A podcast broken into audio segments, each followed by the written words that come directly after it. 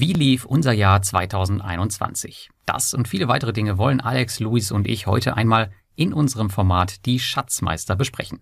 Hier treffen wir uns immer regelmäßig, um über aktuelle Themen, unsere Investments und was uns sonst noch so aktuell bewegt, zu sprechen. Heute haben wir mit dem Dividenden-Backpacker auch mal einen Gast mit dabei. Das Besondere an dem Schatzmeister-Format ist, dass Luis, Alex und ich uns vollkommen unterschiedlich bei unseren Investments verhalten und das soll den Reiz unserer Unterhaltung ausmachen, aber am Ende haben wir alle das gleiche Ziel, nämlich Ausschüttung aus unseren Kapitalanlagen zu generieren. Luis ist spezialisiert auf die REITs und kümmert sich um sehr exotische Werte. Alex dagegen setzt auf klassische Dividendenwerte und ich, ja, ich kümmere mich um meine geliebten P2P-Kredite und andere alternative Investments. Wenn dir das Format gefällt, dann hinterlasse uns unbedingt einen Kommentar und abonniere und like unsere Kanäle. Wenn du weitere Themenvorschläge hast, über die wir uns unterhalten sollen, dann schreib auch das gerne in die Kommentare und wir schauen, ob wir das in eine unserer nächsten Episoden aufnehmen. Für unsere YouTube-Zuschauer haben wir die Timestamps immer in der Videobeschreibung hinterlegt. Und nun wünsche ich euch viel Spaß mit den Schatzmeistern. Also, herzlich willkommen nochmal, auch an euch drei und an alle, die zuschauen. Und Holly, für dich das erste Wort. Ja, wie ist es für dich hier so, zu Gast zu sein bei uns? Ja, total schrecklich. Ich fühle mich richtig, richtig schlecht und genötigt, hier zu sein. Nee, mega cool auf jeden Fall und Dankeschön für die Einladung. Ja, wir sind ja auch eigentlich ganz normale Typen, weißt du, und eigentlich im Vorgespräch total ernst und jetzt immer hier tun wir so ein bisschen lustig immer. So, ähm, ich würde mal sagen, wir fangen mal mit Luis, mit Luis heute an. Luis, Rückblick 2021. Lief's gut, lief's nicht so gut? Und wenn ja, was lief gut und was vielleicht nicht so? Ja, schlecht konnte es ja kaum laufen, zumindest wenn man long positioniert war. Ja, also schlecht wahrscheinlich für die Shorties gelaufen. Und wenn man jetzt etwas böse ist für diejenigen, die den Dirk Müller Fonds, glaube ich, gehalten haben. Oh ja. Bei minus drei Prozent oder so. Nein, also Spaß beiseite. Klar, die Flut hat alle ähm, Titel gehoben, insbesondere im Aktienbereich. Dividenden waren weiter stabil, schrägstrich steigend. Ähm, das war total pflegeleicht. Was tatsächlich so ein bisschen eine Herausforderung war, war tatsächlich dann so ab Frühjahr 2021 so im Bereich Derivate, Optionen, weil da tatsächlich die Volatilität bei den großen Titeln abgestorben ist. Einfach weil durch die sehr kontinuierliche, sehr gleichmäßige Aufwärtsbewegung, also klar, Verhältnis, ne? natürlich gab es kleine Zacken, aber dadurch ist ähm, dann tatsächlich das äh, Prämienniveau doch deutlich gesunken. Und dann so ab Frühjahr äh, war es dann wirklich erforderlich, wenn man dann noch eine attraktive Prämie generieren wollte, mal zu gucken, ja, so ein bisschen exotischere Papiere, wo halt die Schwankungsbreite noch etwas höher ist, sodass dann eben was abfällt, verbunden dann natürlich wieder mit einem etwas höheren Risiko. Und ja, ansonsten, aber auch da werde ich jetzt äh, auf die letzten, wenn jetzt auf die letzten Tage nichts ganz Großartiges passiert, einen dicken äh, Plus rausgehen, beziehungsweise das ist ja nicht das Ziel, mit einem dicken Plus rauszugehen, sondern vom Optionsdepot ist ja das Ziel, mit äh, einer möglichst niedrigen Volatilität, möglichst ähm, ja, konstant Prämien zu vereinnahmen und hier eben äh, auch hier mit diesem äh, Fokus auf einkommensorientierte Geldanlagen, ja. Und ich sag mal, alles so außerbörslich kann man sich ja, glaube ich, auch nicht beschweren, so Bereich, ja, was weiß ich, Immobilien, äh, Kryptos vermutlich nicht, da wird ja der Lars was zu sagen. Und was dann sonst noch alles so rumkreucht und fleucht, ja, vom Whisky über Gemälde und äh, Oldtimer. Wer hatte jetzt von euch die schwedischen oder australischen Kindergärten im Depot? Luis, glaube ich, oder? Du hast, du hast die Depot. Die schwedischen? Nee, australische. australische. Nee, ähm, ach, die Austra ach so, ja, ja, das genau, die, äh, ja, richtig, ja. Richtig, der, der äh, Charter ja, das ist einfach zu viele Werte. genau. nee, ich war gerade auf Schweden fokussiert, habe gerade überlegt, den schwedischen Wert habe ich gar nicht. Ah, okay. Aber genau, ja. Hm? Gut, wer will weitermachen? Ich kann gerne weitermachen, wenn du willst. Mach mal. Ja, also mein Jahr war jetzt, äh, würde ich mal sagen, jetzt auch nicht das Schlechteste, was, äh, was die Finanzen angeht. Ähm, mein, mein ganzes Depot ist ja auch ausschüttend orientiert. Und wenn man mal meine Anlageklassen durchgeht, ich habe ähm, insgesamt jetzt eine Performance Stand heute von irgendwie 34, 35 Prozent sowas in diesem Jahr erreicht. Und ähm, der Treiber war natürlich ganz klar die äh, Kryptowährung. Die hatten 410 Prozent dieses Jahr erreicht. Äh, ein bisschen mehr als letztes Jahr, glaube ich. Ich glaube, letztes Jahr war es noch ein bisschen weniger. Ähm, dann kommen die REITs mit 36,2 Prozent. Dann die Einzelaktien. Da habe ich natürlich auch ein paar Tipps von dir beherzigt, Alex. Ähm, 24,8 Prozent, ich weiß nicht, wo dein Portfolio liegt, aber wird wahrscheinlich auch so um den Dreh sein, vielleicht ein bisschen höher. Ähm, ETFs 19,2 Prozent und die P2P-Kredite mal wieder der Verlierer 6,5 Prozent. Ist halt immer so, wenn die Börse aufwärts geht. äh, leider, leider. Aber wer weiß, wie es dann ähm, 2022 wird. Da sehen jetzt die Aussichten für die Börse vielleicht äh, nicht so toll aus wie in diesem Jahr. Müssen wir mal schauen. Was denkt ihr, was war mein bester Wert und wie viel Rendite hat der gemacht? Schätzt mal. Bei den Kryptos meinst du jetzt? Nee, allgemein. Egal, ob es Krypto ist. Also was denkt ihr, aus welchem Bereich kam ein bester Wert und wie viel Rendite hat er? Naja, bei 410 Prozent würde ich jetzt nicht auf irgendeine P2P-Plattform tippen. Ja, vielleicht. Ja, irgendein, vermutlich äh, der gute Gro, den du wahrscheinlich irgendwo bei zwei Cent gekauft hast. Ich glaube, der Gro war, ich würde war relativ. Ethereum sagen. Ja. Äh, nee, der, also der Crow war nah dran, der war irgendwie bei 1500 noch was Prozent, aber gewonnen hat der Binance Coin mit 1666. Ach, der berühmte, ja. Ah, aber Lars, eine, eine, eine Frage nochmal, weil bei, bei P2P war ich jetzt ein bisschen verwundert. Ich weiß ja, dass du einen Großteil bei Bora Go and Grow angelegt hast. Das heißt, da hast du ja deine Fix 6,5 oder 6,75, wenn die Gesamtperformance mhm. ja drunter liegt. Das heißt, hast du da irgendwie äh, mit Ausfällen äh, deutlichen zu kämpfen äh, im Jahr 2021? Ähm, jein, da sind ein paar Abschreibungen drin, die ich ähm, draufgepackt habe, ja, aber darfst nicht vergessen, es ist ja doch der Dezember. Ähm, das heißt, Dezember ist noch mit, nicht mit drauf. Das heißt, es müsste irgendwo dann enden bei 7,2, 7,5 insgesamt. Ähm, also der letzte Monat fehlt noch, deswegen sind es aktuell 6,5 ja. dann auch wahrscheinlich das gefallene Zinsniveau auch im Bereich P2P wieder. Ne?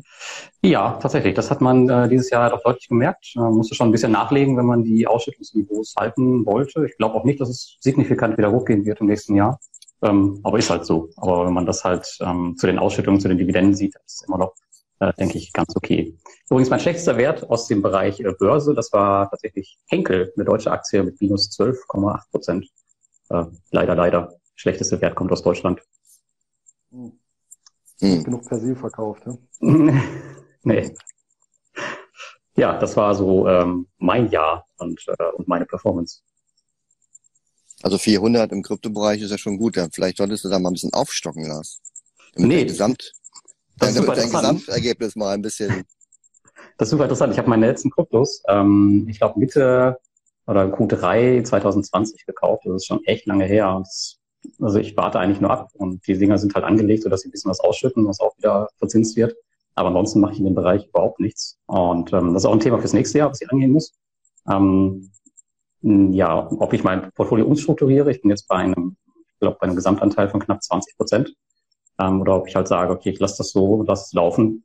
Bin da relativ früh dabei gewesen. Das heißt, wenn die Kryptos jetzt um 80, 90 Prozent abrauschen, wäre ich im Gesamten immer noch im Gewinn. Von daher kann mir da nicht viel passieren.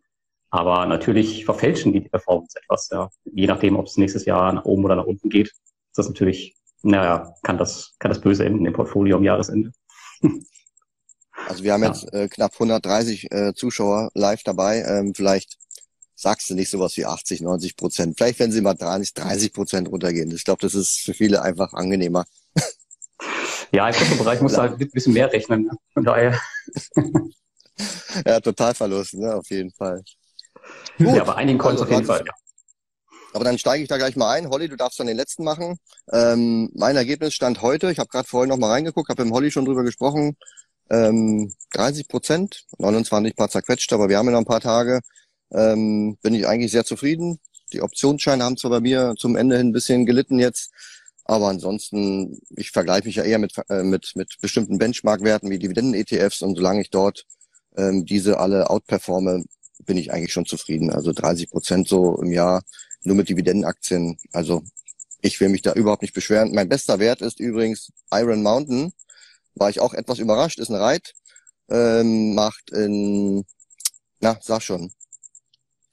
Also Rechenzentren und zum Beispiel ähm, Dokumentenaufbewahrung und so weiter eigentlich total langweilig, aber die, die pimpen ihr Geschäft jetzt und wollen ganz viele Rechenzentren hochziehen und irgendwie kam das ganz gut an. Und ich glaube, die habe ich letztes Jahr sogar nochmal nachgekauft im Corona-Jahr. Also da bin ich echt ganz zufrieden, ja. Mein schlechtester Wert ist neben AT&T ähm, Pan American Silver, wobei die heute um zehn Prozent gestiegen sind. Ich war ganz überrascht vorhin. Ähm, Wahrscheinlich hat einer irgendwo einen Goldklumpen gefunden oder irgendwas, keine Ahnung. Äh, muss ich mich nochmal einlesen. Oder EZB äh, druckt wieder ohne Ende Geld. Irgendwas war heute. Oder, oder, oder Elon Musk hat irgendwas mit Silber ge. Irgendwas, ja, ja, sowas auf jeden Fall. Er hat sich eine Unze Silber gekauft oder so. Also, also wie gesagt, ich bin absolut zufrieden, ähm, gerade auch im Vergleich mit meinen anderen Werten. Und ja, fürs neue Jahr, also gerade zum Thema Zinsanhebung, glaube ich, ähm, dass Erträge oder Dividenden ähm, in Zukunft ein Großteil der, der Renditen ausmachen, die wir erwarten dürfen. Alex, noch eine Nachfrage, ähm, mhm. weil ich tatsächlich Iron Mountain äh, finde ich vom Geschäftsmodell her äh, total klasse, ja, weil die ja wirklich so eine Nische da besetzt haben. Was mich allerdings an dem Wert stört, ist die immens hohe Verschuldung. Machst du ja da keine Gedanken drüber? Nee, das behalte ich schon im Auge. Ähm, die haben aber ihre Verschuldung ähm, bis jetzt gut verlängern können. Also zumindest sind sie da ziemlich optimistisch, dass sie da gute Konditionen kriegen und am Endeffekt ähm, ist die Frage, ob auf der anderen Seite halt ein neues Geschäft reinkommt. Und solange sie dort wachsen, denke ich mal, kann man das noch tolerieren. Also im Moment ähm, sieht es sicherlich nicht so besonders aus, aber ich halte es noch aus. Wenn, wenn du jetzt sagst, äh, AT&T ist dein schlechtester Wert, ähm, da bist du ja gefühlt schon relativ früh eingestiegen jetzt in diesem Jahr. Ist ja nochmal kräftig runtergegangen. Wie, wie ist da dein Ausblick? Kaufst du da nochmal nach oder sagst du, komm, lass jetzt erstmal laufen? Weil die sind ja jetzt noch günstiger. Na, ich habe ja in meinem Mitgliederbereich äh, vor kurzem erst geschrieben, dass äh, ja erwartet wird durch diesen Spin-off, dass dann erst die die Werte gehoben werden können und dann warte ich halt einfach ab. Also Mitte des nächsten Jahres sollte das deutlich besser aussehen wenn man dann die Discovery-Aktien irgendwann im Depot hat und die AT&T-Aktien und vielleicht bei beiden dann eine halbwegs gute Dividende bekommt, ich glaube, dann entwickelt sich das alles sehr gut. Und ich gerade heute ähm, ist auch AT&T wieder sieben Prozent im Plus. Also bei mir sind alle hoch, hochgewichteten Werte heute irgendwie alle vorn. Ich weiß auch nicht, was los ist. Ich krieg schon den Zittermann hier. Huhu. Ähm, aber ich bin da weiterhin ganz normal. Also ich glaube, die wurden heute hochgestuft, hat Holly mir vorhin noch gesagt, von ähm, JP Morgan oder von Morgan Stanley, weiß ich nicht, eine von beiden, der Brüder, oder? Ähm, und ähm, ich gehe davon aus, ähm, dass die einfach so weit jetzt gefallen sind und wirklich abgestraft wurden, wenn man den Chart sich mal anschaut. Also ich glaube, viel weiter nach unten kann das eigentlich gar nicht mehr gehen. Und wenn ich nicht schon so viel hätte, dann würde ich mir vielleicht auch nochmal drei Stück kaufen oder so. Oh, das ist aber eine gefährliche Aussage. Viel weiter kann es nicht nach unten gehen. Das nehmen wir jetzt mal so mit. Ja, ja gut, das ist ja Aktienbereich. Dieses Mal ist alles nicht, im, anders. nicht im Kryptobereich. Dieses Mal ist anders. Genau. Also Holly, ich gebe ab an dich. Ja, bei mir ist genauso ähm, alles eigentlich oder größtenteils der Investment eben auf ausschüttend, weil eben vom passiven Einkommen irgendwann leben möchte. Ihr könnt es ja zum Teil schon, mega geil. Und ja, bei mir war es dieses Jahr so, Kryptobereich bin ich mal kurz, ähm, ja, definitiv einen Flattermann bekommen, bin komplett ausgestiegen, ähm, habe dann wieder ein bisschen Wissen mehr eingesammelt, bin dann wieder eingestiegen, bin da jetzt auch wieder sehr schön im Plus drinnen was natürlich ein schöner Nebeneffekt ist. Und nach letztem Jahr war einfach mir nochmal persönlich wichtig, dieses Jahr einfach mehr Selbstsicherheit zu kriegen beim Investieren. Ähm, auch dank dir, Alex, sehr geil das Ganze. Und bin jetzt auch mit meinem Dividendendepot plus 21 Prozent ankommen dieses Jahr. Bin ich da auch sehr, sehr zufrieden, muss ich sagen. Bester Wert war bis heute Pfizer. Die sind heute aus dem Depot rausgefallen. Da bist du jetzt also nicht mehr geimpft, oder? oder? Bitte? Physisch rausgefallen oder? Nein, das ist ja, die sind einfach nicht, nicht mehr da. Nee, ich habe sie verkauft, im Gewinn mitgenommen, weil einfach li lieber haben als nicht haben. Wie sieht das mit deinem Kryptoanteil aus? Wie groß ist denn dein Portfolio? Ah, nicht mehr so hoch. Boah, das ist eine echt spannende Frage. ähm, Ändert sich ja minütlich. Zwischen, ja, also ich sage jetzt mal so grob zwischen 20 und 25 Prozent irgendwas in dem Dreh rum. Alter. Also, die, okay, also Hälfte. Ist ja noch harmlos. Im Vergleich zu Ritchie vielleicht, ja. Ich wollte gerade sagen, schöne Grüße an Ritchie. Ja, 50 bis 60 Prozent. Ja gut, ja, ja passiert. Quelle. Genau. Luxusproblem nach diesem Jahr. Genau, du hast eine Aktie verkauft. Willst du gleich mal äh, weitermachen äh, mit den Transaktionen, die du vielleicht in den letzten vier bis fünf Wochen, also wir besprechen immer unsere Transaktionen, die wir seit, seit dem letzten, seit dem letzten äh, Schatzmeister-Talk gemacht haben. Und Lars haben wir schon gesagt, der fängt als letztes an mit seiner Liste.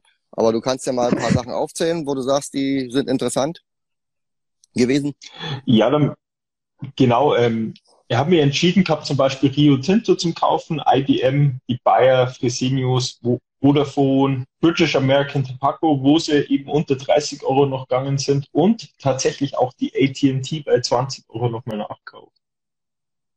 Einfach mal so einen kleinen Überblick. Euro. Euro. Okay. Aber du guckst schon bei Dollar auch immer oder an der Heimatbörse. Ja. Ähm, jetzt muss ich ja selber mal fragen, äh, das hast du ja doch ganz schön viel gekauft. Mein Ansatz ist ja immer so, wenn der Markt irgendwie so ein bisschen Völlegefühl hat, dann kaufe ich immer nicht so gerne. Ähm, macht es dir irgendwas aus, wenn der Markt teuer wirkt oder Aktien teuer sind? Das waren jetzt irgendwie alles Aktien, die schon unterbewertet noch sind. Aber grundsätzlich der Markt, ähm, hast du da kein Bauchschmerzengefühl? Ich, ich habe das Luxusproblem, ich habe nach letzten Jahr einfach viel zu viel Cash auf der Seite. Jetzt habe ich die Selbstsicherheit wieder und traue mich das auch zu, einfach jetzt aktuell auch zum Investieren. Echt? Also nach und nach. Also Dann ist immer noch genügend da. Direkt vorm Cash, ja. Äh, Crash, am 2. Januar geht's ja los, ja. Ja. Spätestens. Muss ich mal noch einen Wecker stellen. Genau, also im Gegensatz ähm, zu dir äh, sieht meine äh, Kaufliste ganz klein aus. Also ich habe mir ja zum einen ein Auto gekauft äh, auf Kopangan. Ähm, das erwartet mich jetzt, wenn ich im Januar zurückkomme. Das ist ja auch wie ein Investment, weil ich äh, gibt es ja zur Vermietung frei und dann habe ich praktisch wieder einen schönen Cashflow. Also wer auf Kopangan zu Besuch ist und einen, äh, wie heißt, Suzuki Swift fahren möchte, zu super teuren Preisen, der einfach kann sich einfach bei mir melden. Ja. Ähm, ansonsten habe ich Fresenius nachgekauft. Die haben sich für mich einfach vom Markt abgekoppelt. Die haben ganz eigene Probleme mit ihrem Fresenius Medical Care und auch mit Corona-Thematik. Wenn die Krankenhäuser voll sind, dann haben sie halt keinen normalen Krankenhausbetrieb. Die Quartalszahlen waren eigentlich immer gut und äh, das Management hat auch die Prognose angehoben, aber der Markt straft es halt alles ab, sobald die Regierung sagt, wir machen jetzt Corona-Ausnahmezustand wieder. Also gehe ich davon aus, im März vielleicht ähm, wird es auch wieder wie im letzten Jahr eine deutliche Erholung geben. Und so habe ich da meine Position mal aufgestockt. Und ich schaue auf meine lange Liste. Henkel steht noch da auf der Beobachtungsliste. Aber da will ich noch mal warten, bis der Januar beginnt und ähm, bis wie der Crash halt, bis, wenn der kommt im Januar, dann werde ich wahrscheinlich dann äh, erst zuschlagen. Ansonsten habe ich bei mir nicht so viel gekauft. Ich sammle halt wirklich Cash und ja, beziehungsweise reduziere mein Fremdkapital. Ja, Luis, dann du. Dann mache ich mal weiter. Genau, was hat es bei mir in den letzten äh, vier bis sechs Wochen Neues gegeben? Dividendendepot nischt. Das plätschert ja vor sich hin. Ähm, da findet dann erst im Januar die halbjährliche Rebalancierung, gegebenenfalls Neuinvestitionen statt. Äh, ja, im Optionsdepot war natürlich laufend ein bisschen Bewegung drinnen.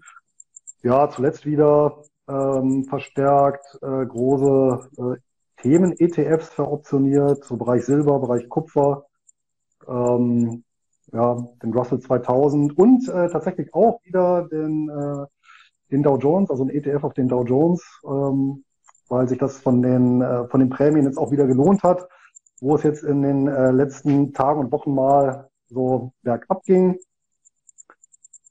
Und im Aktienbereich habe ich eine Sache gemacht und zwar, ich habe ja ähm, mein Sparplandepot, wo ich ja mal äh, hier bei, bei Trade Republic, für diejenigen, die sagen, ja, ich möchte mir halt schnell mal was aufbauen und das Ganze über Sparpläne. Und da habe ich ja auch dann mal einen Blogbeitrag geschrieben vor 80 langer Zeit und äh, alles halbe Jahr berichte ich dann darüber und bespare dieses Depot ja selber.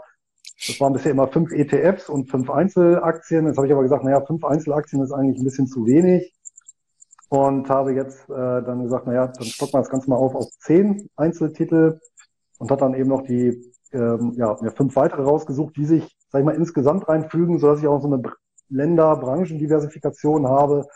Und fand ich ganz lustig, weil ähm, so was der Holly gerade gesagt hat, habe ich auch teilweise dabei. Ich habe dann BAT aufgesetzt ähm, und auch Rio Tinto und dann allerdings ähm, noch Legal in General, also im Prinzip der größte Vermögensverwalter von UK, äh, mit auch einer sehr langen Historie und dann äh, Green Code UK Wind, also hier so eine Yieldco und als fünftes, da sind wir wieder im Bereich Krankenhäuser, Medical Properties, also auch ein Reit, aber der sich eben spezialisiert hat auf so Sale and Leaseback Krankenhausgeschichten. Die haben sogar einige Häuser hier in Deutschland, die die besitzen. Genau, das sind die fünf, die sind dazugekommen zu den anderen. Und da werde ich im Januar dann nochmal ausführlich dann dazu schreiben. Und das ist ein Portfolio, das führst du auch für deine Community oder äh, wie war das nochmal? Ja, genau. Genau. Da ist auch so ein Gedanken raus entstanden für diejenigen, die sagen, ich möchte mich jetzt nicht mit so ganz komplizierten Sachen da abgeben und, und äh, weiß ich nicht, um Singapur und Australien und Kanada. Und ich möchte mhm. nicht den Broker wechseln, ich brauche eine ja, schnelle, schmutzige Lösung. Und dann habe ich gesagt, na gut, äh, das war genau zu der Zeit dann auch, wo, wo gerade Trade Republic, wo die auch der Invest getroffen hatten.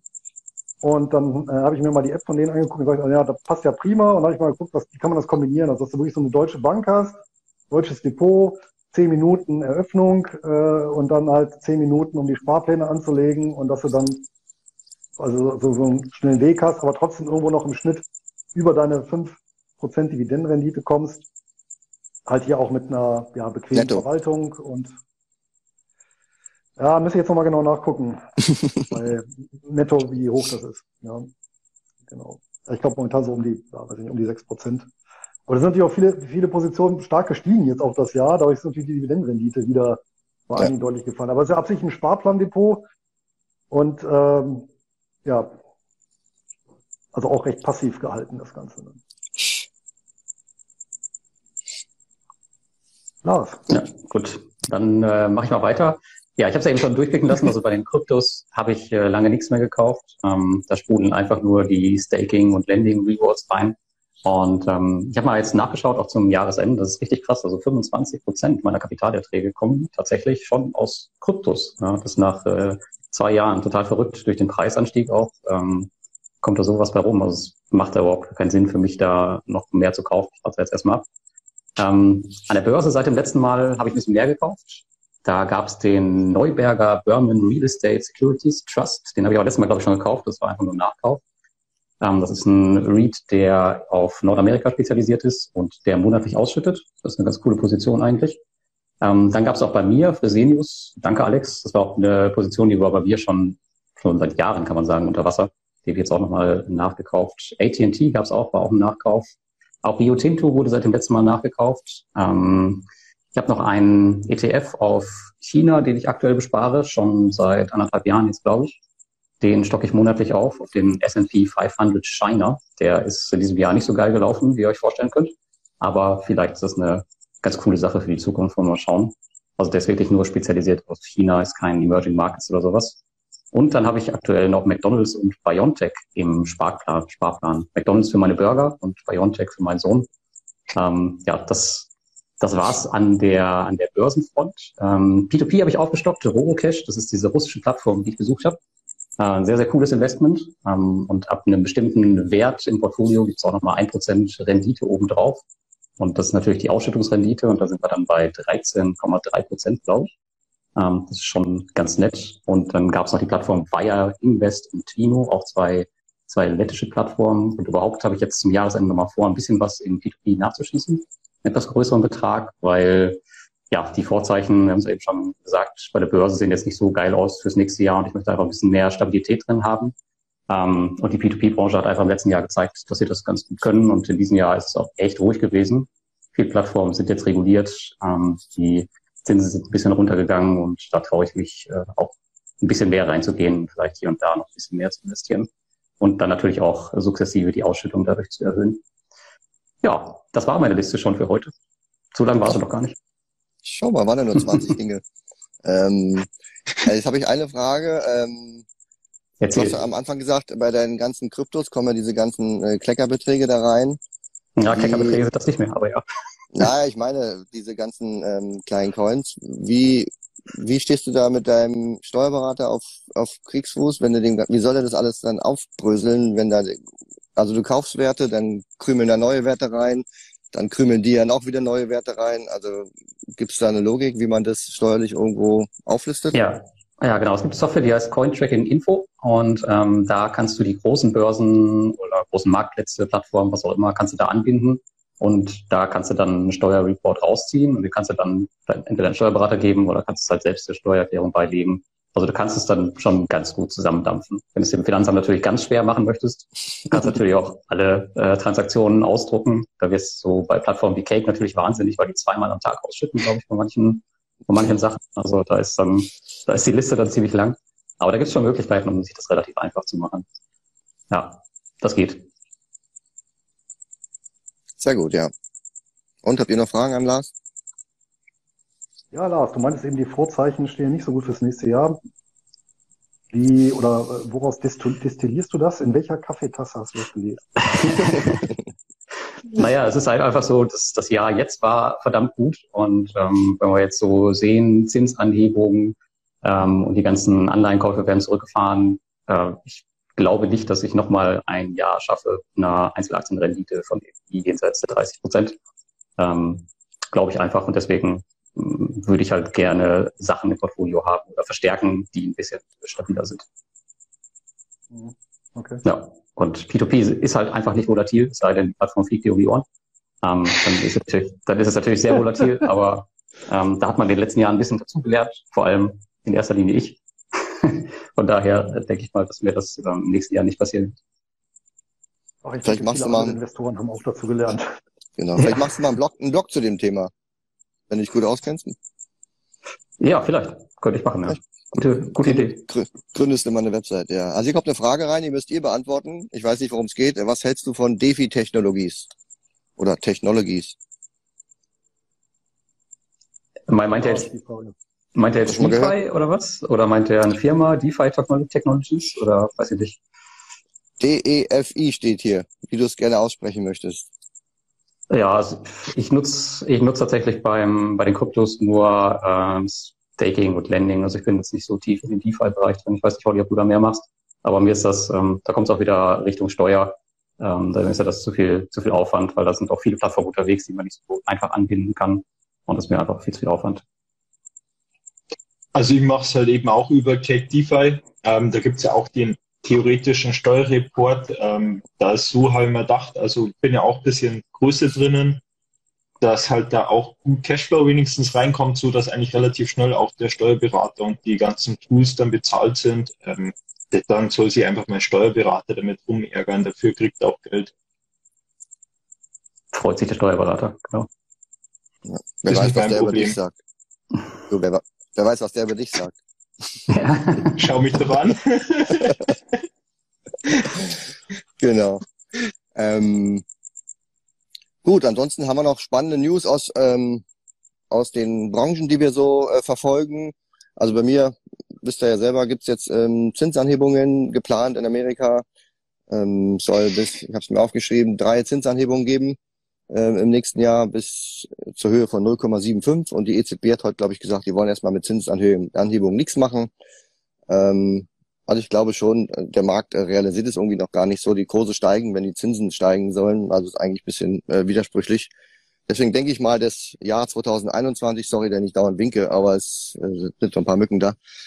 Ähm, das Jahr 2021 wird sicherlich positiv beendet werden und das Jahr 2022 da bin ich mal sehr gespannt, wie wir da starten. Also ich will jetzt auch nicht rumunken, aber ich bin dann eher ähm, ja, vorsichtig gestimmt und freue mich natürlich, wenn es runtergeht. Dann können wir mal wieder was richtig mal was einkaufen. Und ich glaube, ich hatte es vorhin schon gesagt, ich glaube, Dividenden oder überhaupt Erträge werden einen Großteil der Renditen ausmachen in den nächsten Jahren. Und ja, wenn du heute 30 Prozent machst im Jahr und hast vier Prozent Dividende, dann war das immer nicht so besonders. Aber wenn wir in Zukunft vielleicht acht oder sieben oder zehn Prozent machen und dann davon vier Prozent Dividende sind, dann ist das das, was ich meine, dass praktisch ein Großteil der Rendite durch die Dividenden kommt. Ja, was gibt's bei euch Neues oder gibt's was zu berichten? Ja, wir haben jetzt äh, nachher noch das P2P-Café um 21 Uhr. Also ich werde das aus der P2P-Branche jetzt äh, nicht so viel berichten. Dann äh, erzähle ich das nur doppelt. Ja, genau. Also hast du keine anderen nee, News? Also ich habe von Elon Musk oder von irgendwem, der irgendwelche Kryptos gekauft hat. Äh, nee, nee, habe ich nicht. Oder ihr habt doch alle drei hier die gleiche Kreditkarte, wo er mich immer voll quatscht. Willst du nicht dazu was sagen?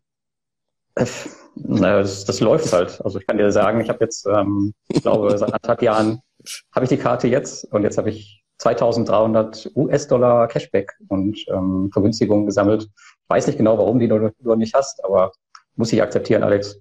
Wenn du weiter nicht sparen willst, dann hol sie dir ja. halt einfach nicht. Schwierig hier in Thailand. Da hake ich gleich ein. ähm, holst du nicht für Thailand, weil ich habe es mal benutzt in Thailand. Ähm, der Umrechnungskurs und alles ist so grottenschlecht. Also ich habe da glaube ich 15 Prozent einfach mal so draufzahlt. Also nicht im Oh. Ausland unbedingt nutzen. Oh, tatsächlich, okay. Ja, Na, für das Aldi, war- für also Aldi in Deutschland. Ja, das ist auf jeden Fall geil und ähm, ich habe halt ein Hotel damit bezahlt und wenn es da halt einfach mal 15 Prozent mehr zahlst, dann Hm. Ja, das ist natürlich. war nicht ja. günstig. Ähm, also wenn Da es natürlich nur, Frage- nur für Aldi lohnt, dann. Hm. nee, nee. Da war, die, da, da war gerade die Frage, welche Kreditkarte ist das? Zu beantworten, das ist die Crypto.com Kreditkarte. Ja, mit K, mit K oder mit C? Nee, mit, äh, mit C. Mit C, ja. Genau, Also so machen- grundsätzlich ist absolut cool. Die Kreditkarte kommt halt natürlich auch immer darauf an, welche du nutzt dort. Also du musst halt entweder die rote nehmen, die kostet 350 Euro, in Crow hinterlegen oder dann eben die größere, die grüne, die habe ich zum Beispiel. Das kostet dann dreieinhalbtausend Euro, wo du hinterlegen musst in Crow. Durch dass wir ja zum Beispiel alle schon vor einem halben Jahr, dreiviertel Jahr oder Jahr eingestiegen sind, haben diese dreieinhalbtausend Euro heute einen Gegenwert von ich glaube, bei mir waren es 16.000 oder 17.000 Euro und haben halt noch gleichzeitig jetzt jede Woche ähm, neue Crows abgeworfen. Du hast dann äh, mit dabei Netflix, du hast Spotify mit dabei, du hast keine Ahnung, was noch alles mit dabei, ähm, Cashback Lounge. und sonstiges und kommt noch dazu, ja, das ist richtig cool. Ähm, lohnt sich meines Erachtens absolut, zumindest hat es zu unserem Zeitpunkt es richtig lohnt. Und Crow oder Crypto.com gibt ja auch richtig, richtig Gas. Die möchten ja bis zum Ende übernächsten Jahres über 100.000, nee, über 100 Millionen Millionen. Mitglieder haben. Aktuell sind es, glaube ich, bei 10 bis 12 Millionen. Also da ist noch sehr, sehr viel Fantasie drinnen. Jünger heißt es, nicht Mitglieder, Jünger. Jünger, Kunden. ja, Verrückte. Das Kunden. Also da kam eine- eine Frage rein, äh, wer hat denn von euch welche Crow-Karte? Also grün, rot, gelb, was habt ihr denn so für Karten? Also ich habe die Ja. grüne. Da ist die schwarze bestimmt. Ja. Nee, ich habe die äh, silberne. Ähm, ich habe mir auch die kleine erst gekauft damals, aber ja gut, ich war halt so mit einer der ersten so gefühlt, der dabei war. Und ich habe damals die silberne noch für echt wenig Geld bekommen. Ich glaube, ich habe damals nur äh, 7000 Euro dafür bezahlt und heute kostet die 35. Ähm, ja, also ich habe die silberne, die ist schon ganz nett. Und ich würde ganz gerne die schwarze haben, aber die kostet zum aktuellen Zeitpunkt 350.000 US-Dollar. also das ist schon, das ist schon ein Brett. Äh, weiß ich nicht, ob ich das für eine Kreditkarte ausgebe. Ja, Luis, du bist ja ganz frisch drin. Ja, frisch ist ja auch wieder ein paar Monate. Da war der Crow auch noch recht günstig. Äh, Das, also das hat verdoppelt. sich natürlich, ja, mehr, weitaus mehr. Und, äh, ja. Genau, und ich habe natürlich als äh, ehemaliger Infanterieoffizier auch die grüne, versteht sich. Natürlich. Die Tarn, Tarn, Tarnkarte. Alex, du kannst übrigens auch kostenfrei einsteigen. Es gibt die blaue, ähm, Oh. die ist kostenlos, aber da gibt's allerdings auch nur ein Prozent Cashback und kein Netflix Oh. kostenfrei. Aber Ja, Besser als nix. gut. Ja, ist doch besser als nichts, ja, denke ich mir doch auch. Netflix habe ich eh in der Familie kostenlos hier. Noch. na okay, dann Ja. Ah, muss ich mir mal anschauen. Also kostenlos klingt gut. Also ist auf jeden Fall ein Ding für mich. genau. Also habt ihr noch einen Kommentar fürs nächste Jahr, wie ihr das so seht? Oder habt ihr auch keine Hm. Ahnung? Ja? Also ich, ich, ich hoffe, nächstes Jahr ähm, ist mal ein Jahr für die P2P-Kredite, weil solange ich bis jetzt in P2P-Kredite investiert bin, machen die immer so im Jahr ihre sechs bis acht bis neun bis zehn manchmal Prozent, aber den Aktienmarkt den konnten sie eher selten schlagen. Und ähm, ich freue mich mal auf das Jahr, wo der Aktienmarkt mal richtig schön seitwärts läuft, wo die P2P-Kredite mal auf der Eins stehen und irgendwann wird das kommen und vielleicht ist es 2022 so. Wer weiß. Von mir aus? Ja, wäre cool. Schauen wir mal. Okay, habt ihr noch was? Ansonsten sind wir mit unseren ähm, Standardthemen durch.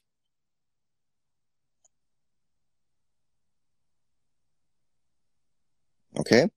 Dann schlage ich vor, wir ballern den Holly mit unseren Fragen zu, die wir gesammelt haben. Ich fange mal mit einer ganz einfachen an. Danach könnt ihr gerne die nächste Frage stellen. Hm. Also Holly, ich sehe schon, du sitzt. Das ist schon mal ganz gut. Das ist eine Frage, die hatte ich dir im Vorfeld leider nicht verraten. Das ist eine ganz wichtige Frage. Er wird schon ganz rot. Äh, hast du eine Lieblingsaktie? nein.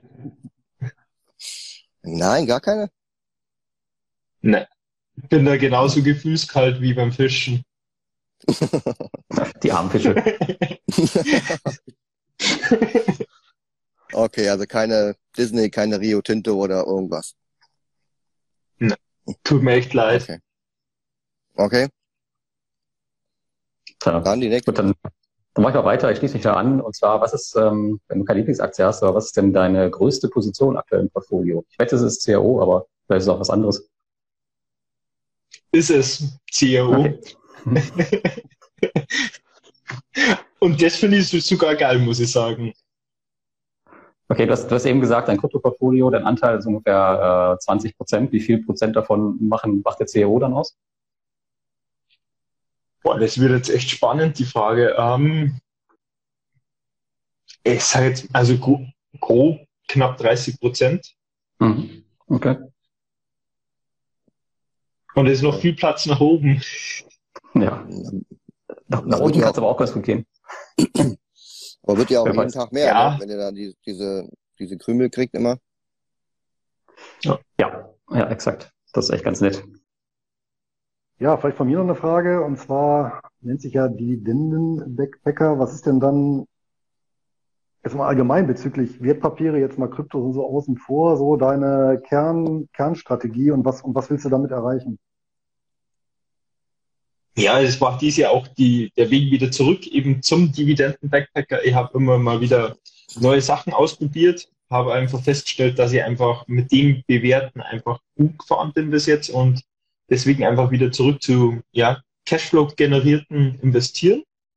Und der Hintergedanke ist eigentlich darin, ähm, ich habe es auch mal auf Instagram veröffentlicht, dass das erste Ziel bei mir so ist, von also 2.500 Euro netto monatlich an Cashflow zu generieren.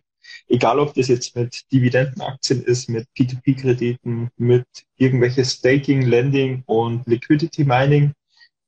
Also das möchte ich gerne erreichen und dann eben davon eigentlich gerne die Welt bereisen. Und setzt du dabei ähm, eher auf Einzelaktien oder ETFs oder Fonds oder ist das egal? Ja, ETFs sind mit dabei, aber die machen ganz einen kleinen Prozentsatz aus, aber meistens Einzelaktien tatsächlich, weil ich finde es einfach geil. Okay. Ist auch total einfach, weil du musst ja einfach nur das kaufen, was Alex ähm, in seinem, in seinem Dividendenalarm hat. Nee, er kauft ja, Genau, sag, ja. er soll nicht kaufen, weil er kauft ja, wie du. Ihr schnallt ja, Ja. gar nicht, was, was mein System eigentlich ist. Ihr kauft ja, obwohl Natürlich. ich sage, kauf nicht. ja, irgendwas, irgendwas mache ich falsch, ja. Also bei mir steht noch da, du hast es schon einmal genannt, aber ähm, beziehen wir es mal auf Aktien. Deine drei größten Aktienpositionen, kannst du die nennen? Also musst du nicht sagen, wie groß, aber welche das sind zumindest. Also im Dividendendepot sind es aktuell Fresenius, AT&T und British American Tobacco. Okay, auch alle dicht. Ja, BAT hast du gerade erst gekauft, ne? Das heißt, äh, da bist du dann gleich direkt richtig groß eingestiegen. Aufgestockt, oder? Nee, die war schon immer so ein bisschen im Depot drinnen, Okay. Mhm. immer im Mittelfeld. Und so mit Tabak und so, ich meine, das ist ja so ein äh, unnatürliches Wachstumsgedöns, ne? Also überall wünscht man sich Wachstum. Beim Tabak ist ja eigentlich das Gegenteil der Fall. Ähm, politische Restriktionen und und und. Ähm, Besteuerung, es führt ja eigentlich zu einem negativen Wachstum. Ähm, da hast du kein Problem. Zukunft und so, Gesundheit. Mm. Also generell habe ich auch überhaupt kein Problem mit Aktien, die wo jetzt auch Rüstung oder sonst irgendwas ähm, ja, herstellen. Ähm, auch British American Tobacco, natürlich ähm, verkaufen die weniger Zigaretten, aber sie erhöhen einfach jedes Jahr ihren, ja, quasi die, den, ja, das Geld, was die Kunden am Ende des Tages ausgeben müssen und die Kunden sind einfach bereit, das auszugeben. Beste Beispiel ist bei mir in der Bundeswehr, die Leute, die rauchen alles Mögliche, jeden Tag. okay, das, das lassen wir jetzt mal so dahinstellen, aber die sind halt den ganzen Tag beim Rauchen draußen und denen ist es halt absolut egal, ob die Schachtel jetzt 6 Euro, 7 Euro kostet oder 15 Euro, die machen es einfach. Und Okay. deswegen Vorteil- beim aktuellen Niveau war es für mich einfach drauf. Der Vorteil für die Hersteller ist ja in dem Zusammenhang auch, dadurch, dass die Steuer auf das Produkt so hoch ist, fällt eine Preiserhöhung beim eigentlichen Produkt kaum ins Gewicht. Ja, also wenn Ja. die, wenn die die Zigarette Stimmt. um einen Teil eines Cent äh, erhöhen, dann ist die Packung vielleicht insgesamt äh, ja zwei, drei Cent teurer, aber das fällt überhaupt nicht ins Gewicht bei, bei äh, angesichts des Packungspreises dann von sieben Euro. Ja, aber, das, aber für den Hersteller lohnt sich das dann wieder. Ja, mhm. Und ich glaube, ich hatte auch gelesen eine Statistik, wir haben, glaube ich, immer noch nicht weltweit Peak Tabak. Also es gibt immer noch die, die Tabakkonsum. Man darf halt eben auch nicht von Deutschland und, und Kerneuropa auf den Rest der Welt schließen. Ja, also, exakt. Ja. Ja, aber sicherlich jetzt kein mega Wachstumswert, aber ja, doch ein stabiler, stabiler Zahler. Ja. Da wären wir wieder bei dem, was du vorher gesagt hast. Wenn es nächstes Jahr wirklich seitwärts laufen sollte, haben wir mit British American Tobacco vielleicht auch ein Unternehmen, was vielleicht nur seitwärts laufen wird, aber mir einfach 8% Dividende abwirft. Und man, ja. Und, und man kann es übrigens auch prima, ja, den, den, wie soll man sagen, die Wertschöpfungskette kombinieren. Ja, man, man, man äh, neben British American Tobacco packt man beispielsweise ein bisschen Medical Properties, ja, die Krankenhäuser bei. Ja, und ich glaube, es gibt so in Kanada gibt es ja sogar einen Friedhofsreit. Äh, ja, da hat man das quasi. Hast du alles dabei, ja, genau.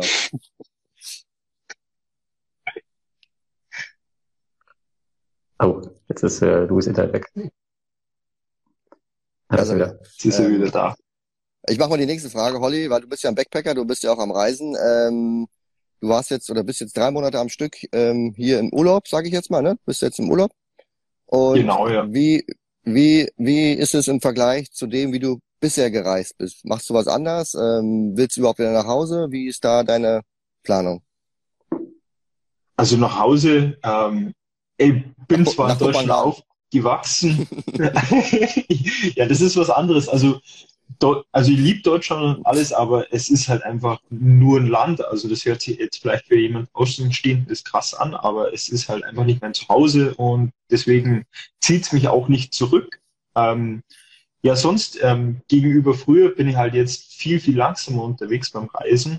Ähm, habe einfach mal mehrere Zeit an dem Ort, ähm, war jetzt zum Beispiel fast einen Monat auf Kopangan, jetzt hier acht Tage lang fischen, dann zwei Wochen Bangkok und dann schätzungsweise noch mal einen Monat in Kopangan. Das ist halt ganz was anderes. Vorher bist du rumgehetzt und ja, warst eigentlich nie so richtig an dem Ort und bist dann über Nacht schon wieder weitergefahren. Also das war jetzt nicht so geil und das jetzt gerade ist halt ja genau das, was ich mir gern immer schon gewünscht habe.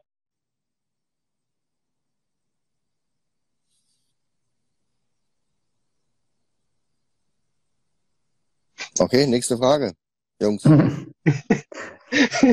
Achso, war schon zu Ende. Okay, äh, dann, dann mach ich mal weiter. Ähm, wir waren eben beim, beim, beim Seitwärtslaufen vom Aktienmarkt. Wie stehst du denn zu P2P-Krediten und äh, hast du da vor, 2022 auch ein bisschen mehr zu machen?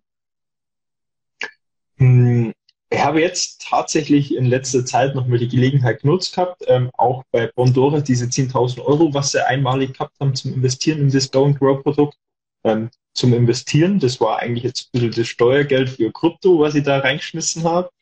Aber habe einfach auch ähm, da ein sehr gutes Gefühl gehabt. Ja, und sonst, ähm, ah, es wird schon noch ein bisschen was investiert, vor allem eben in Bondora Going Grow, da ist viel Trust von meiner Seite da. Aber sonst ähm, lasse ich es einfach laufen und die Erträge einfach reinvestieren und dann bin ich da einfach auch schon auf einer schönen Summe, was dann pro Monat reinkommt. Ja, ich finde es halt immer wieder cool. Also ich ähm, merke halt immer wieder jedes Jahr aufs Neue, wie stabil es einfach ist, ähm, bis auf Ausnahmen natürlich. Dass halt einfach monatlich die Zinsen fließen ähm, bei den ordentlichen Plattformen ist einfach total genial. Und das, wir sprechen ja jetzt auch ähm, über recht hohe Ausschüttungsrenditen. Ähm, mein Robocash habe ich eben erzählt, sind 13,3 Prozent. Ähm, Bondora ist ein bisschen weniger, aber dafür auch schon seit Jahren super stabil. Ähm, einfach cool. Ja. Ich liebe es. Absolut. Gib's zu. Geht mir genauso. Und es war ja auch gut, also was halt eben letztes Jahr abgegangen ist, natürlich für uns Investoren war es halt in dem Moment scheiße, wortwörtlich, wenn wir da investiert waren in Scams, aber so haben wir jetzt einfach hoffentlich die nächsten, ja, ich sag mal Jahre, wenn nicht sogar Jahrzehnte einfach unser Ruhe damit. Ja, genau, war aber ganz wichtig, dass das passiert ist. Ansonsten wären die halt noch größer geworden, die ganzen Listplattformen. Ähm, es gibt noch ein paar, aber die meisten sind weg und bei den paar, die da jetzt noch sind, äh, das, da ist auch der Ofen meistens aus. Also wie gesagt, aber das war extrem wichtig, was letztes Jahr passiert ist. Ähm, das hätte aber auch viel, viel schlimmer enden können. Also sind wir echt glimpflich bei weggekommen, weil die Branche sich an sich gut gehalten hat. Den Krediten ist nicht viel passiert. Das äh, ist halt auch der Vorteil von diesen schnellen Fintechs, die schnell alles anpassen können. ähm, ja, gut, aber. Ihr dürft, aber ihr dürft dem Zusammenhang natürlich eine Sache nicht vergessen. Wir hatten letztes Jahr eben keine ausgesprochene Kreditkrise. Ne? Also im Gegensatz zum Beispiel zu 2007 bis 2009. Deswegen, ich sage mal so, eine richtig konjunkturelle Bewährungsprobe steht ja für den Sektor noch aus, meiner Meinung nach. Aber das ist eine andere Sache. Aber ähm, wenn wir schon mal im Thema sind, äh, Holly, ich meine, du hast ja gesagt, Ziel ist ja, dass du ein gewisses Einkommen generierst, von dem du dann leben kannst und, ähm, oder auch reisen kannst. Ähm, nun ist es ja so, in so einem Fall sollte man ja nicht zu sehr spitz auf Knopf nehmen. Wie sieht denn, wie sieht so dein Risikomanagement aus? Also, oder zumindest äh, das Planrisikomanagement, wenn du einmal sagst, okay, jetzt habe ich das Niveau erreicht, von dem aus ich mein Einkommen habe, was ich benötige. Äh, was hast du da für Sicherheitsnetze mit eingespannt? Weiß ich nicht, von Liquiditätsrückslage oder dass du sagst, okay, du brauchst noch mehr Dividende, aber dann nutzt du davon eben nur einen Teil, einen Teil reinvestierst du, ähm, weil du musst ja eben genau solche Fälle abfedern. Ähm, und ich, ich propagiere auch immer, naja, so, so jemand, der wirklich von Dividendenbeträgen zumindest teilweise lebt, sollte drei Jahre eine 30-prozentige Kürzung ähm, verkraften können, mindestens. 30 Prozent, ne? Ähm, ja, kann ich gleich noch mal was zu sagen, ja. Ja, ja spannende Frage, das habe ich mir jetzt so eigentlich direkt selbst noch nie gestellt. Ähm, bei mir ist es so, ich bin ja aktuell noch Soldat, habe ja ein festes Einkommen, ähm, was einige vielleicht jetzt hier gar nicht wissen, die gut zuschauen. Ich kriege ja nach der Bundeswehrzeit noch ähm, eine gewisse Zeit ähm, Gehalt weiterzahlt, also da ist eine gewisse Sicherheit da. Dann ist es ja so, ich mache mich ja auch selbstständig im Online-Business und da kommt ja theoretisch, ist ja das auch alles skalierbar, was reinkommt. Ist da auch ein Sicherheitspuffer da? Dann hat man ja in meinem Fall, ich habe ja auch ähm, ja, eine Rolex-Sammlung, zum Glück, die liegt halt da im Bankschließfach drinnen. Also da ist eine gewisse Sicherheit immer da und ich liebe auch Cash, deswegen habe ich vielleicht eventuell auf meinem Sparbuch ziemlich viel Cash rumliegen, dass da einfach immer eine gewisse Sicherheit da ist. Gibt's denn, äh, gibt's denn bei der Bundeswehr nicht mehr die Abfindung? Ich meine, ich weiß, dass diese Weiterzahlung, diese Übergangsgebühren, das gibt's, aber die Abfindung gibt's nicht mehr? Die gibt's auch noch, ja. Da gibt's auch noch, okay. hätte, ja sein, ja. hätte ja sein können, bei den vielen Beratern, die die Bundeswehr bezahlen muss, dass man das irgendwo einspart. Ja, und man gibt's muss auch, auch sagen, noch, ja, das ist im, Oh, nee, man muss auch sagen, der Holly lebt aber auch sparsam. Also ich glaube, ähm, ich habe ihn jetzt nicht so erlebt, dass er da viel Geld braucht. Ähm, das ist natürlich auch mal ein guter Faktor, wenn man ähm, die Einnahmen und Ausgaben in einem gewissen Verhältnis belässt. Dann braucht das Sicherheitspuffer oder der Sicherheitspuffer nicht so riesig zu sein. Ja gut, aber wenn du mal so eine äh, tatsächlich äh, gutes Beispiel ist eben 2007 bis 2009, da habe ich übrigens auch die Zahlen her. Ja, wenn du dann wirklich sagst, okay, von meinen Ausstattungen brauche ich aber auch irgendwie 90 Prozent, um meine Ausgaben zu decken. Und dann kommt so ein Ereignis, dann hast du schon ein Problem. Ne? Und dann landest du am Ende bei RTL 2. Ja? Weil, ja. Ne, diese Film wie eine Aktion Heimat. ja. Kann auch Spaß machen. ja, aber äh, tatsächlich ist es so, Lars, um das mal von vorhin zu beantworten, ähm, es gab, äh, boah, ich glaube von, von wie man das? Also von Bloomberg gab es auf jeden Fall eine Publikation, das geht aber auch auf irgendeinen Ökonom zurück, der das mal ausgewertet hat, von allen dividendenzahlenden Unternehmen auf der Welt. Wie hat sich das entwickelt während der Weltfinanzkrise 2007 bis 2009? Und da war es tatsächlich so, dass tatsächlich, ähm, ich kriege die Zahlen nicht mehr zusammen, aber ich glaube, äh, um die um die 40 Prozent waren es, die die Dividenden gekürzt haben oder ausgesetzt haben. Ähm, 40 Prozent haben sie gleich gelassen und die 20 Prozent sogar noch gesteigert. Ne? Und das war aber je nach Markt sehr unterschiedlich. Ganz extrem was bei den Kanadiern, die waren quasi von dieser Krise gar nicht betroffen. Und bei denen war es eben halt sehr konstant alles. Ja? Und äh, ja, und da kann man halt so, so, so einen gesunden Mittelwert halt ableiten, dass du schon sagen kannst, naja, bei so einer schweren Krise gehen halt mal die Dividendenrenditen um 30 Prozent, äh, ja, also Dividenden Summe um 30 Prozent zurück. Hängen natürlich auch von deiner Portfoliozusammensetzung ab. Das natürlich dann so Werte wie vielleicht so eine Business Development Company, wo es ein bisschen mehr zurückgeht, ja, gerade wenn die da ein bisschen schwachbrüstig ist. Aber das ist natürlich auch so Versorgungswerte. Das hast du jetzt an, der, an, der, an hast du ja gar nicht gemerkt, ja, äh, dass Krisenjahre waren teilweise. Die haben auch durch, von, über 2007, 2009 konstant weiterbezahlt, 2020 auch. Darfst aber auch nicht vergessen, du redest jetzt von der Zeit, das war ja quasi kurz nach dem Krieg. Und heute gibt's ja auch sowas wie Staking Rewards und äh, Ausschüttungen aus P2P-Krediten. Da wird dem Holly Ja, natürlich. Das, deswegen kann nichts mehr passieren heute, ja. Ja. Ich, ich, ich, Gar nichts. Ja, das war vielleicht ein bisschen Schwelgen in Erinnerung. Nichts. Ne? Nein, Spaß beiseite. Das, das, ich meine, ich, was ich damit sagen wollte, ist, dass äh, er hat ja noch einen anderen Mix ähm, und da weiß man doch gar nicht, wie sich diese Sachen verhalten. Ähm, vielleicht passiert da überhaupt gar nicht viel, gerade bei den, bei den, äh, bei den Kryptoausschüttungen, ähm, was bei Holly sich ja auch noch extrem weiterentwickeln wird. Ähm, weiß man überhaupt noch gar nicht, wie sich sowas verhalten wird in so einer Situation. Vielleicht passiert da nichts und gleicht das wieder aus. Also ich würde also ich würde schon dazu tendieren, dass Kryptos eine eher starke Korrelation zum Aktienmarkt haben.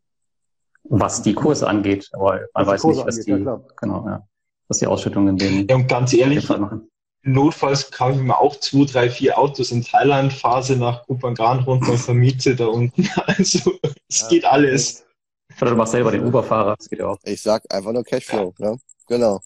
Ähm, eine Frage habe ich noch, kannst du sagen, von deinem Cashflow, den du generierst, ähm, aus welchen, welche Anteile das ist? Also wie viel kommt da von dem Crow oder Dividenden oder ETFs oder kannst du das ungefähr bemessen?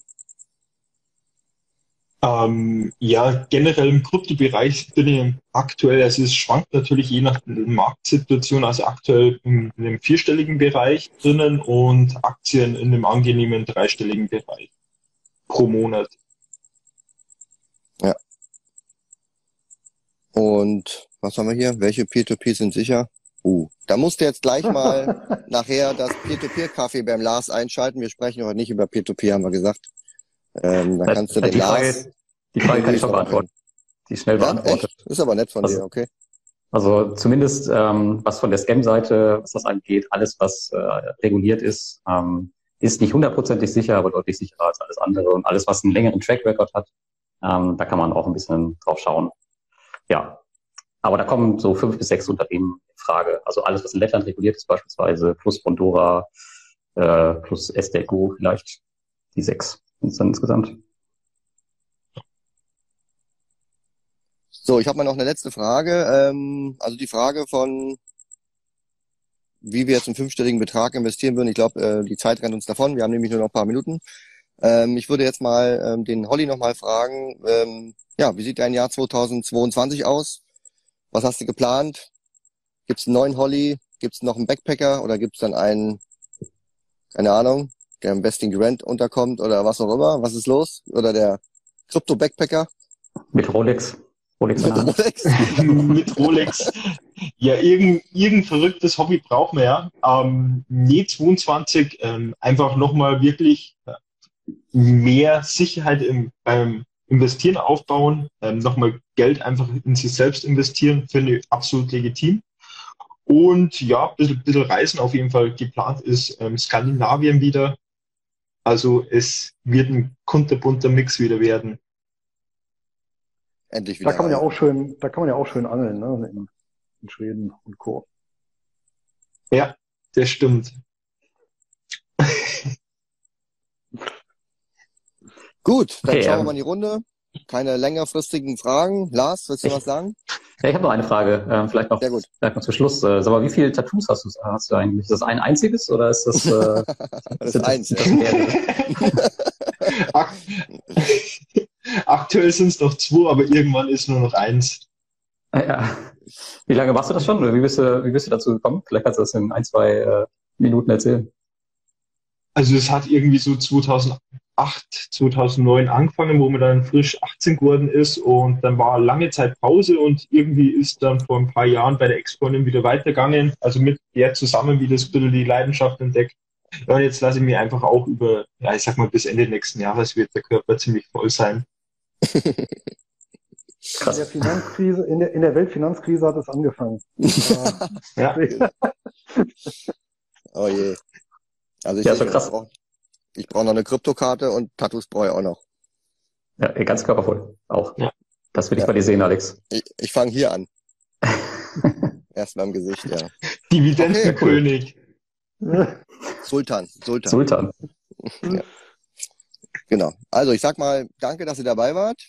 Und wenn ihr Fragen habt, dann könnt ihr gerne noch bei YouTube oder hier im Instagram-Video später die Fragen einfach stellen und wir versuchen die dann im Nachhinein durch Taggen und Verlinken noch zu beantworten. Ja, vielen Dank fürs dabei sein, zuhören, Zuschauer mitmachen. Euch drei auch noch eine angenehme Nachtruhe. Also Holly, wir gehen jetzt schlafen und ihr beide, ihr geht doch, ihr müsst ja noch arbeiten nachher. Oder Lars, jetzt nochmal. Wir noch mal, drehen noch mal eine Runde. Ja, also wer Peer-to-Peer-Kaffee nachher noch hören möchte, wann ist es, Lars? Wie viel Uhr? Äh, 21 Uhr ist es äh, live. Oh, wer ist denn so spät noch wach? Tja, schauen wir. Ach, ach so, der Louis ist übrigens zu Gast. Das äh, ist vielleicht auch noch eine Info. Also da wird gleich äh, noch später weiter diskutiert. Ja, gut, dass es mir sagt, hätte ich sonst Ja, ich, ich erwähne es kurz noch. Also, ja, sehr schön. Freue mich, freu mich schon. Wird eine, wird eine runde Sache. Und genau. äh, ja, allgemein dann natürlich noch frohe Weihnachten, kommt gut alle ins neue Jahr und äh, dann in einem Jahr diskutieren wir wieder, wie 2022 war. Ich bin gespannt. Genau. Dann viel Spaß heute, heute Abend noch und bis die Tage. Macht's gut. Alles gut euch. Ciao. Ciao, ciao. Bitte.